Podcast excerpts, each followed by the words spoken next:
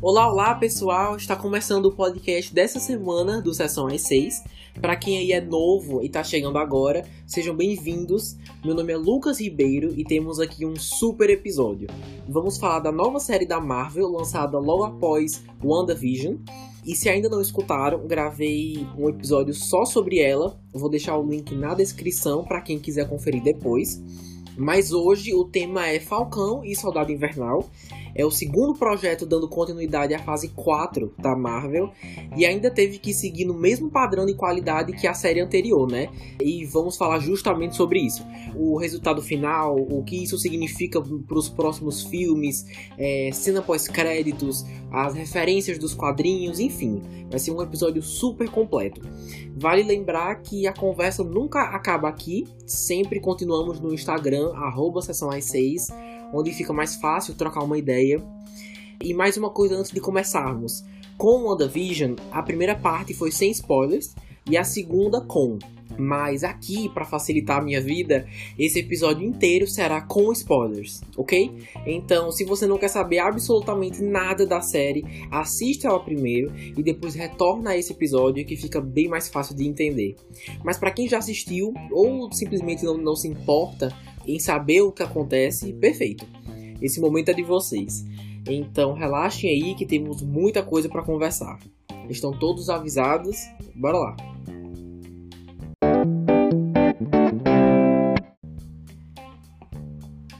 Após receber o manto do Capitão América em Vingadores Ultimato, Sam, ou Falcão, luta para assumir o posto do herói. É, se junta então com Bucky, ou Soldado Invernal, embarcando em uma jornada mundial que vai colocar à prova as habilidades dos dois. Enquanto Falcão sente a responsabilidade do escudo de Steve Rogers, Bucky tenta lidar com a própria culpa por suas ações em, enquanto estava sob comando da Hydra, ou Hydra, tanto faz. O showrunner é Malcolm Spellman e atualmente é considerada uma minissérie e todos os episódios já estão disponíveis no catálogo do Disney Plus. Olha, para começar, quero dizer logo que ambos são personagens que eu nunca me importei muito. Para mim, até agora, eles foram mais os figurantes dos Vingadores. E depois de ver que WandaVision realmente me fez gostar mais do Visão, de um jeito que eu nunca tinha gostado antes, fiquei com expectativas bem altas para ver se o mesmo aconteceria aqui. E por falar em WandaVision, Falcão e Soldado Invernal é uma série bem diferente. Apesar de terem suas similaridades, como ambos abordarem o luto e, de certa forma, o sonho americano, mas ainda há muitas diferenças. Entre essas duas, é bem nítido que a do Falcão tem mais a fórmula que a Marvel usa nos filmes, no quesito ação, dinâmica dos personagens, essas coisas. E é interessante a gente observar isso nessas e nas próximas séries que virão porque claramente quem é o protagonista e como são seus quadrinhos vão definir completamente o tom da série. Aqui especificamente temos o Capitão América do governo, é, o Sam assumindo o manto e vários outros arcos tirados diretamente dos seus quadrinhos. Então, cada série tem um perfil feito sob medida do protagonista, é muito legal de se ver. Uh, bom, indo para a história mesmo, sem dúvidas, é incrivelmente política, mas de um jeito bom, direto das manchetes dos dias atuais. É assustadoramente real o modo como eles tratam o assédio moral policial contra a comunidade negra e esse abuso de poder. Também como o passado americano foi injusto com os negros, de modo especial os militares, e o quão participativos e influentes eles foram em certos períodos da história, e muitas vezes isso nem é retratado. E tudo isso foi feito em contraste com as consequências dos filmes Vingadores Guerra Infinita e Ultimato, como por exemplo os apátridas, né, a existência dos apátridas ou Flag Smashers, é um grupo de pessoas que querem tornar as coisas como eram antes porque durante o blip, quando Thanos dizimou metade da população, aparentemente todos os povos se uniram e simpatizaram da mesma causa, abrigando refugiados e tudo, tudo mais. E quando as pessoas voltaram, anos depois, isso pareceu ter sumido. As pessoas queriam suas casas, seus terrenos de volta, e assim formaram-se os apátridas. refugiados rejeitados pelo mesmo governo que prometeu abrigá-los falando assim de forma bem resumida, tá? Eu acho que é mais complexo do que isso. E são coisas assim que para mim, pessoalmente, deixam a Marvel ainda mais especial e única. Pensar nesse, nesses detalhes, sabe? Que fazem sentido e que torna essa saga mais complexa do que só heróis combatendo mal. Eu nunca ia pensar, nunca, nunca passou pela minha cabeça que alguém teria abraçado o lado bom que o Thanos fez e como isso aproximou as diferentes partes do mundo. Trazer esse conceito, esse ponto de vista que eu e muitas outras pessoas nunca tinham imaginado é uma coisa tão esperta que deixa todo esse mundo mais complexo e interessante ao mesmo tempo. E isso graças aos roteiristas, né? Muito bem bolado. Vamos falar mais deles daqui a pouco, porque agora tá na hora de falar dos melhores momentos. Cenas que, que me fez apreciar a série como algo mais único e como uma identidade própria. Então vamos lá. Primeiro quero trazer o, o, o momento em que revelaram o personagem Isaiah e sua história de vida. Aquilo foi um soco no estômago. Descobri que desde que o Steve ficou congelado, havia um militar negro que serviu de experimento para ver se o super soro funcionava, mas que o governo decidiu ocultar tudo isso porque funcionou nele, custando assim sua vida, abrindo mão de amigos, familiares. É muito pesado. E ter que viver escondido por meio de correr risco de vida é um assunto tão atual e a comparação entre ele e o John Walker e até o próprio Steve, por que não, que foram as primeiras escolhas para representar o país, pessoas brancas de olhos claros, como a própria série cita, né, diz muito sobre a situação política atual do, dos Estados Unidos. E a Marvel trazer visibilidade para algo tão importante merece respeito, mesmo que você não tenha gostado da série. E eu amei que no final o Sam fez o museu lá colocar uma parte só dedicada a ele, contando toda a história. É claro que isso não resolve todos os problemas, mas deixa claro a participação do Isaiah nos acontecimentos históricos ao longo das décadas é o básico, né? Então, muito bom terem terminado a série nesse tom. Um outro momento que eu não vou esquecer tão cedo foi o novo Capitão Merda, quer dizer, Capitão América, John Walker, ter matado aquele apátrida em praça pública. Foi o que eu acabei de falar sobre os Estados Unidos.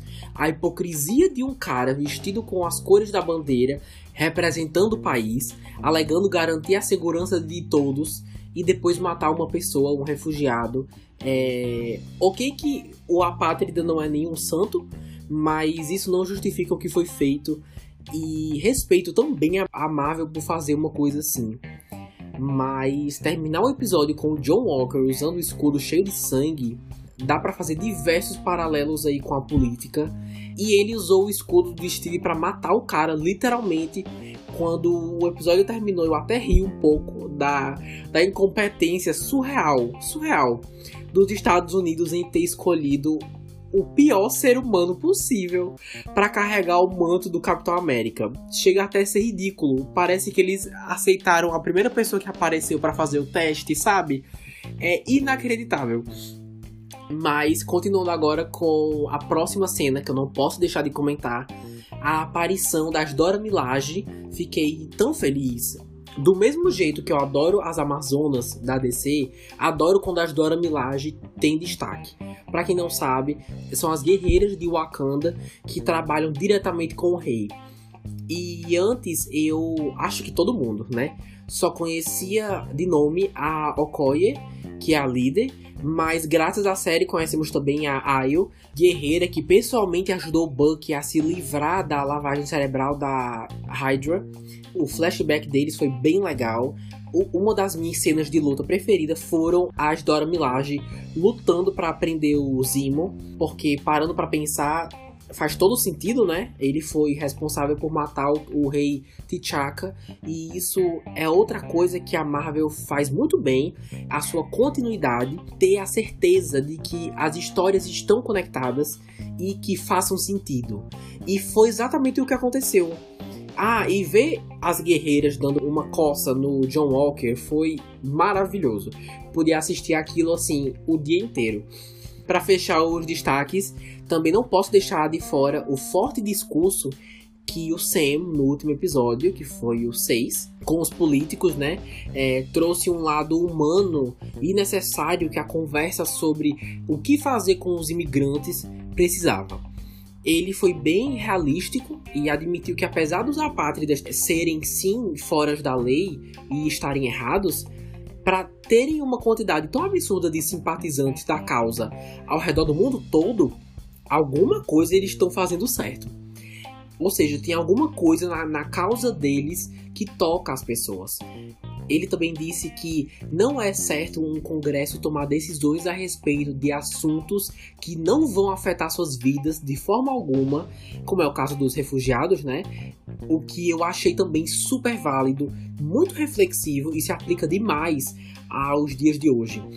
Mas assim, de tudo isso, quando ele disse que sempre haverão pessoas que vão ter algum problema por ele ser o, Capitão América negro e ele sabe disso, mas isso não vai impedir ele de fazer o seu dever, me deixa tão triste porque não importa o que ele diga ou faça, a cor dele já definiu o que muitas pessoas vão achar dele. E isso é triste porque deixa todo mundo assistindo bem impotente, né? Não tem nada que a gente possa fazer em relação a isso. Claro que não propagar essa mentalidade é uma coisa que a gente pode fazer, mas assim, a gente está falando da mentalidade do, do ser humano. É, é, um assunto bem complexo, bem complicado. E isso em especial me deixou sentido. Mas no geral foi um discurso bem importante. É, bom, agora que já falamos do, dos melhores momentos, é justo falar o que acabou não funcionando tanto para mim. Então, vamos lá. Queria começar com os apátridas e a diferença entre o conceito e a prática. Vamos lá. Na teoria, eles são um grupo de pessoas que tiram de quem tem muito para dar para quem não tem nada, né? Certo. E lembrar para o governo que eles existem, que eles mesmos os abandonaram, é, e até aí tudo bem. Essa é a teoria. Na prática, na maior parte, só o que eu vi era uma líder super incompetente que resolvia as coisas na base da violência, explodindo prédios, é, crente de que a opinião dela é a única correta. E assim, reduzir a teoria a isso é uma coisa tão genérica, você tá diminuindo uma ideia tão interessante. Eu tava conversando com uma, uma amiga minha sobre isso. É, grande parte do porquê eu não achei os apátridas grande coisa foi por causa da, da Carly. É ela que é o rosto desse movimento e ela é uma terrorista. Então eu senti uma discrepância bem notável entre a ideia, ou seja, o conceito do grupo, que é excelente, e como eles põem isso em prática, sabe? É, acho que tinham formas bem mais interessantes deles marcarem presença nessa minissérie, começando por uma nova líder, né? Mas enfim, é o que eu acho. Outra coisa também foi a revelação de que Sharon era o mercador do poder. Não tenho certeza se esse é o nome certo em português. Em inglês é Power Broker. É, eu senti que quando a história inteira terminou, parando para analisar o contexto, isso não fez diferença nenhuma. Ok que tudo com a Marvel a gente tem que pensar a longo prazo, mas eu senti que aqui essa personagem só serviu para fazer um suspense o tempo inteiro. Vocês prestaram atenção que todo episódio alguma coisa bem suspeita acontecia com ela e eles nunca revelaram o que era, né? E no final não compensou. Fiquei meio decepcionado porque, pelo que parece, ela tá caminhando para ser uma vilã mesmo e acho meio desnecessário, mas vamos ver onde vai dar, né? É, o próximo tópico é o uniforme do Capitão América, do Sam. Sei que muita gente amou, e isso é ótimo. É legal que é super fiel aos quadrinhos, então tem isso. Mas eu achei muita coisa. Tem muita informação, tem muita cor, é muito chamativo. Eu sei que pode ser besteira para vocês, mas me marcou o suficiente para sentir que precisava trazer aqui. Eu pessoalmente acho que tem muito branco dos ombros até os detalhes do óculos, sabe? É demais. Tem até uns buracos nas laterais para as orelhas. Não sei se vocês notaram, Mas assim, sendo bem sincero, se na sua próxima aparição o uniforme já sofresse algumas alterações, eu não ia reclamar. Ah, última coisa, essa roupa não me lembra em nada, absolutamente nada, Wakanda. Porque foram eles que fizeram o traje e se a gente comparar, por exemplo, o braço do Bucky, remete muito mais ao Wakanda, porque tem um design, mas assim, esse novo uniforme parece que foi feito em qualquer lugar, sabe? É um detalhe que eu senti a necessidade de compartilhar. E sobre isso, já que pegando um gancho pro último tópico, vendo no último episódio o Sam assumindo o manto de Capitão América, oficialmente, né, pela primeira vez, e isso é minha opinião pessoal, tá? Me fez perceber como o Steve vai fazer falta. Eu não acho que ele morreu, ninguém nunca especificou isso, mas por mais que eu veja o Sam com esse novo título, vamos falar disso já já, continuar esse legado sem ele parece errado, sabe? É meio estranho. É, se eles ao menos mostrassem mais o Steve atualmente, o que ele tá fazendo e, e tudo mais, acho que ajudaria, mas isso vai ser algo que eu vou ter que trabalhar daqui para frente, né? Querendo ou não. Então, dito isso, entramos na área dos personagens, começando pelos protagonistas, né? Óbvio, nada mais justo. Temos Sam, interpretado pelo Anthony Mackie, e Buck, interpretado pelo Sebastian Stan. Como falei no começo, me importava bem pouco com eles e digo que, apesar de ainda não serem meus preferidos, simpatizei bem mais com os dois, principalmente com o Sam, que era o mais apagado para mim. Ao longo dos episódios, realmente senti que ele tinha a mentalidade, a personalidade de um Capitão América. Ele fala antes de agir, ele tenta ser justo, olhar todos os lados. E como ele mesmo disse no discurso, simplesmente tenta fazer o melhor que dá do jeito que pode.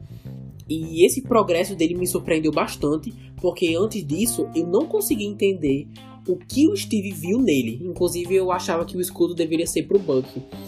Mas agora, com o destaque que deram, eu consigo entender bem mais. Sobre o Buck, eu gostei do corte de cabelo, ficou legal. O braço feito por Wakanda também é lindo. Mas apesar de, de, destacarem seus traumas com o Soldado Invernal, o que foi muito interessante e, e uma apologia que, os traumas que os militares podem sofrer, né, voltando de batalhas e tudo mais, no geral não senti que ele tinha muito o que fazer aqui. É, muitas vezes ele era mais um secundário na série do Sam entendeu? Era isso que parecia. Mas ele é bem carismático. Eu amo que ele não tem saco pra nada. A paciência dele se esgota muito rápido. E não posso negar que as interações dos dois juntos são divertidas de assistir. Eles têm uma química muito boa. Isso também né, é fruto de anos trabalhando juntos. É, sobre as cenas de ação, o uso da aerodinâmica eleva muito essa série, né? Na, nas poucas sequências que o Falcão tem, são muito bem feitas. Destaco principalmente a do último episódio, em que ele combina a agilidade com as asas e o escudo, muito bom mesmo. Mas a sequência das Dora Milaje, como eu disse, tá entre as minhas favoritas da série. É certo. O próximo é Zimo, interpretado por Daniel Brühl, não sei falar o sobrenome dele. É bem notável que ele foi de vilão para anti-herói. Tomara que isso não faça o público esquecer as coisas horríveis que ele fez, como as pessoas, por exemplo, é, fazem com o Loki, que simplesmente passam pano para todas as atrocidades que aquele homem já fez. Mas por falar nele, eu vi uma galera dizendo que o Zimo é o Loki desse show, dessa série. E entendo muito o porquê disso. Tipo, o modo como ele mostra não ter compromisso nenhum em trabalhar junto com o Sam e o Buck, sabe? Ele tem a, as metas dele, o ritmo dele, tá nítido que eles não são amigos só porque estão trabalhando juntos. E isso realmente é, é bem Loki mesmo, né? E outra, eu achei bem aleatório ele ser podre de rico. É, ok que realmente ele é o Barão Zimo, né? Então é de uma família conhecida e tudo mais, então faz sentido. Mas nunca foi mostrado em Guerra Civil, que foi o filme que ele apareceu pela primeira vez, então foi meio estranho. mas deixou o personagem mais interessante, né? Então é isso que importa. Vou falar em mais interessante, aquela máscara roxa dele, muito nada a ver. Eu entendo que é super fiel ao, aos quadrinhos, mas primeiro que ele só usa uma vez, né? E segundo que se eles não explicarem o sentido disso na série, se for só uma referência gratuita, para pessoas como eu que nunca leram os quadrinhos dele, não vai fazer diferença nenhuma. E não vai ter significado nenhum na série. Então isso foi chato mas o ator fez um ótimo trabalho e tenho certeza que vamos vê-lo novamente. Finalizando essa sessão, temos Wyatt Russell como John Walker, ou novo Capitão América. Vocês já sabem que eu tenho o ranço dele, nem preciso dizer. Meu ranço começou já quando ele apareceu alegando ser o Capitão América. Porque assim, sabe aquela pessoa que aparece nos lugares sem ser convidada? Pronto, foi ele. Ninguém chamou ele em momento algum. E ele apareceu. Já tem tanta coisa complicada na Marvel. Aí chega esse homem. Aí depois revelam que ele usa uma arma. É, Capitão América nunca usaria uma arma. Nos filmes, pelo menos, né? Que eu saiba. Aí quando ele matou o cara lá com o escudo, foi a gota d'água. Eu notei naquele momento no tribunal, quando ele foi julgado, que ele ia se tornar um vilão. Tava bem claro para mim. Porque quando mais ele precisou do apoio é, de um governo que ele dedicou a vida servindo, eles deram as costas. Então, das duas, uma. Ou vai ser um vilão ou vai ser um anti-herói. Isso aí com certeza. É, tem gente que conseguiu achar o personagem mais carismático no fim da série, mas para mim tá longe disso. É o que eu sempre digo sobre vilões. Se o ator ou atriz consegue me fazer ter ranço, parte disso é graças à performance. Então fica aí o crédito pro ator Wyatt Russell e vamos falar mais dele daqui a pouco. É, bom, todo mundo sabe que o universo Marvel, seja filmes ou séries, possuem várias referências para os fãs dos quadrinhos. Já conversamos sobre isso. Mas o que muita gente não presta atenção é que algumas podem dar boas dicas do que está por vir. E com o Falcão e o Soldado Invernal não é diferente. Há vários easter eggs e vamos falar de alguns aqui. Talvez você até já saiba, ou talvez não, mas de qualquer forma, quero começar com o personagem Torres, aquele militar amigo do Sam que achava que o Steve estava morando na Lua. É, ele apareceu bem pouco, então assim, eu não vou julgar se você não souber quem ele é. Mas é o seguinte, nas HQs, quando Sam se tornou o Capitão América, é, foi o Torres que assumiu o manto do Falcão. E é muita coincidência esse cara aparecer com o mesmo nome e ele não ter uma de suas histórias mais interessantes transformada em realidade, né? É, eu sei que não sabemos quase nada dele, teve pouquíssimo destaque, a Marvel ainda tem trabalho para fazer em relação a isso, mas vale a pena ficar de olho.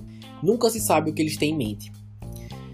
É, seguindo agora com uma aparição que passou despercebido por muita gente, era para ser teoricamente era para ser alguém que as pessoas ficassem uau, mas na hora eu fiquei quem é essa? Lembra depois que o John Walker foi julgado e uma mulher misteriosa apareceu para ele para a esposa? Pronto, o nome dela é Valentina ou Val, também chamada de Madame Hydra. Uma, basicamente uma versão parecida com o Nick Fury, que é uma fortíssima candidata para liderar os Thunderbolts, que é o nosso próximo tópico. É, ah, Lucas, mas o que raios é Thunderbolts? Ok, deixa eu respirar aqui. Vamos com calma. Nos quadrinhos, Thunderbolts é um grupo que já foi liderado por Zimo, inclusive, criado para substituir os Vingadores, que na época estavam ausentes por um motivo X, que não importa, e eram basicamente vilões fingindo ser heróis para conquistar a confiança do governo com o objetivo de conseguir diversos acessos a informações restritas, informações sigilosas. E isso, no caso, foi no começo, né? Nas suas primeiras histórias. Com o tempo, acabou sendo basicamente a versão da Marvel do Esquadrão Suicida da DC, olha aí, formado por vilões e anti-heróis. Confesso que eu fiquei curioso para saber onde isso vai dar. Ainda mais com o Zimo ainda em jogo, né? E tô falando isso porque cada vez mais temos pistas de que esse grupo tem tudo para ser adaptado a qualquer momento. E assim, o próximo tópico é de outro grupo, bem parecido com os Thunderbolts, para falar a verdade, mas que há muitos boatos e, e dicas da, da, própria série de que é, irá aparecer nos próximos projetos. Eu estou falando dos Dark Avengers, ou Vingadores Sombrios, que é uma iniciativa, vamos lá, é uma iniciativa do próprio governo que, ao perceber que os Vingadores são incapazes de prevenir a invasão dos Skrulls, que nas HQs eles são do mal, é, formam esse grupo para tentar resolver o problema, mas pelo que eu pesquisei, é o, é o mesmo caso do outro grupo que eu citei agora: vilões se passando por heróis. E justamente por isso que eu não acho necessário adaptar os dois, os dois times. Podia criar um só que cobrisse todas essas narrativas. Mas a minha aposta é que o John Walker vá para o Dark Avengers, porque pelo que eu pude pesquisar, o diferencial desse grupo é que vários membros são versões do governo dos Vingadores. Ou seja, uma versão deles do, do Capitão América, da Capitã Marvel, do Homem de Ferro e se a gente parar pra pensar, o John é basicamente um Capitão América de terceira categoria. Então, para mim, tá bem claro que ele vai fazer parte desse grupo. Mas assim, nunca se sabe, né? É, eu tô teorizando forte aqui. Fiquem ligados aí sobre esses dois times, porque a qualquer momento eles estão aqui. A última coisa para fechar essas referências e easter eggs é o neto do Isaiah, sabe aquele adolescente que fazia companhia para ele? Ele se chama Eli Bradley, super conhecido nos quadrinhos como Patriota e também membro dos Jovens Vingadores, um time que nós já discutimos aqui. Se você escutou o episódio de WandaVision, você já sabe. Para quem não escutou, só acessar o link na descrição para conferir. São basicamente jovens que de alguma forma ou outra estão conectados com os Vingadores, seja por sangue, né, na árvore genealógica, ou seja por inspiração mesmo, e é um fato, já é um fato que eles estão chegando. Por exemplo, a filha do Homem-Formiga já está crescida, os gêmeos de Wanda é, já nasceram, os membros aos poucos estão sendo introduzidos separadamente para depois se juntarem.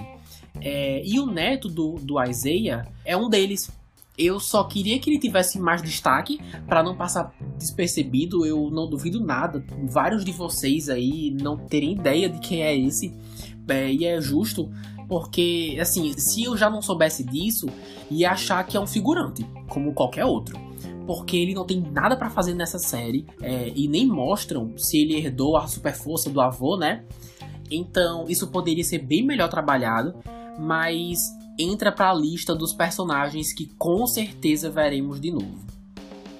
É, no total, Falcão e Soldado Invernal tem seis episódios, normalmente entre 40 e 50 minutos. E para quem não assistiu, há duas cenas pós-créditos nos dois últimos episódios. Então, vale a pena conferir. E como já foi dito antes, está no catálogo da plataforma Disney Plus. É, ah, e acho que vocês viram, mas pouco tempo depois que a série terminou, confirmaram o filme Capitão América 4, estrelando Sam. É, ainda não tem data prevista, mas mesmo assim, é uma vitória pro ator, pro personagem também, né? Que tá ganhando mais espaço. E também para a comunidade negra, que tem pouquíssimos protagonistas representando esse grupo, e ainda mais nesse gênero. Então isso também deve ser reconhecido e aplaudido e quem sabe no futuro nós, nós possamos viver uma era em que isso não seja altamente enaltecido e sim normalizado. Mas apesar dos pesares, a série ainda deixou alguns questionamentos, né? É, Carly morreu mesmo. É, por que, que o Zimo tem uma máscara roxa? Eu ainda quero saber disso. E Steve Rogers morreu, onde está, o que faz, o que come, qual, qual é a dele. Isso aí eles nunca esclareceram em especial. Eu duvido que ele tenha morrido. Todo mundo só fala, ah, ele se foi. Mas eu fico, gente, foi para onde? É, temos que lembrar que estamos falando da Marvel. Tudo pode acontecer. É, se não mostraram o corpo, então para mim ainda tá vivo. Essa é a minha teoria. E assim, meus amigos, chegamos ao fim de mais um episódio.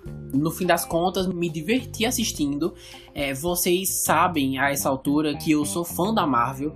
Dificilmente vou ter uma experiência né, negativa assistindo algum filme ou alguma série deles. Apesar de ser a série que eu tava menos ansioso, gostei. Trouxe assuntos muito relevantes e posicionamentos que a própria Marvel se colocou. E respeito bastante eles por irem lá mesmo podendo dividir pessoas. É, como eu disse antes, foi assustadoramente realístico. Mas agora eu que quero saber de vocês, ouvintes. É, por favor, me contem suas impressões de Falcão e Soldado Invernal. Realmente foi o que vocês esperavam? Acham que Steve vai aparecer no futuro? Acham que vai ter uma segunda temporada? Até agora não foi confirmada. Ainda vamos ver mais dos Apátridas ou já deu? Comentem lá no Instagram, arroba sessão 6, no post que eu fiz da série, ou, ou manda mensagem na DM mesmo, que eu adoro ler as suas opiniões. Quem puder, pessoal, compartilhe esse podcast, esse episódio, que me ajuda bastante. Vocês, vocês não têm noção de como isso ajuda. E assim, a próxima série vai ser do Loki. O trailer me surpreendeu muito. Vai ser em junho. Então fiquem espertos, definitivamente eu vou estar cobrindo. Já já chega Viúva Negra também, né? O filme para quem é fã esse ano, tá sendo uma maravilha. Então é isso. Vou ficando por aqui. Já sabem onde me encontrar, né? Um beijo a todos e até semana que vem. Até mais.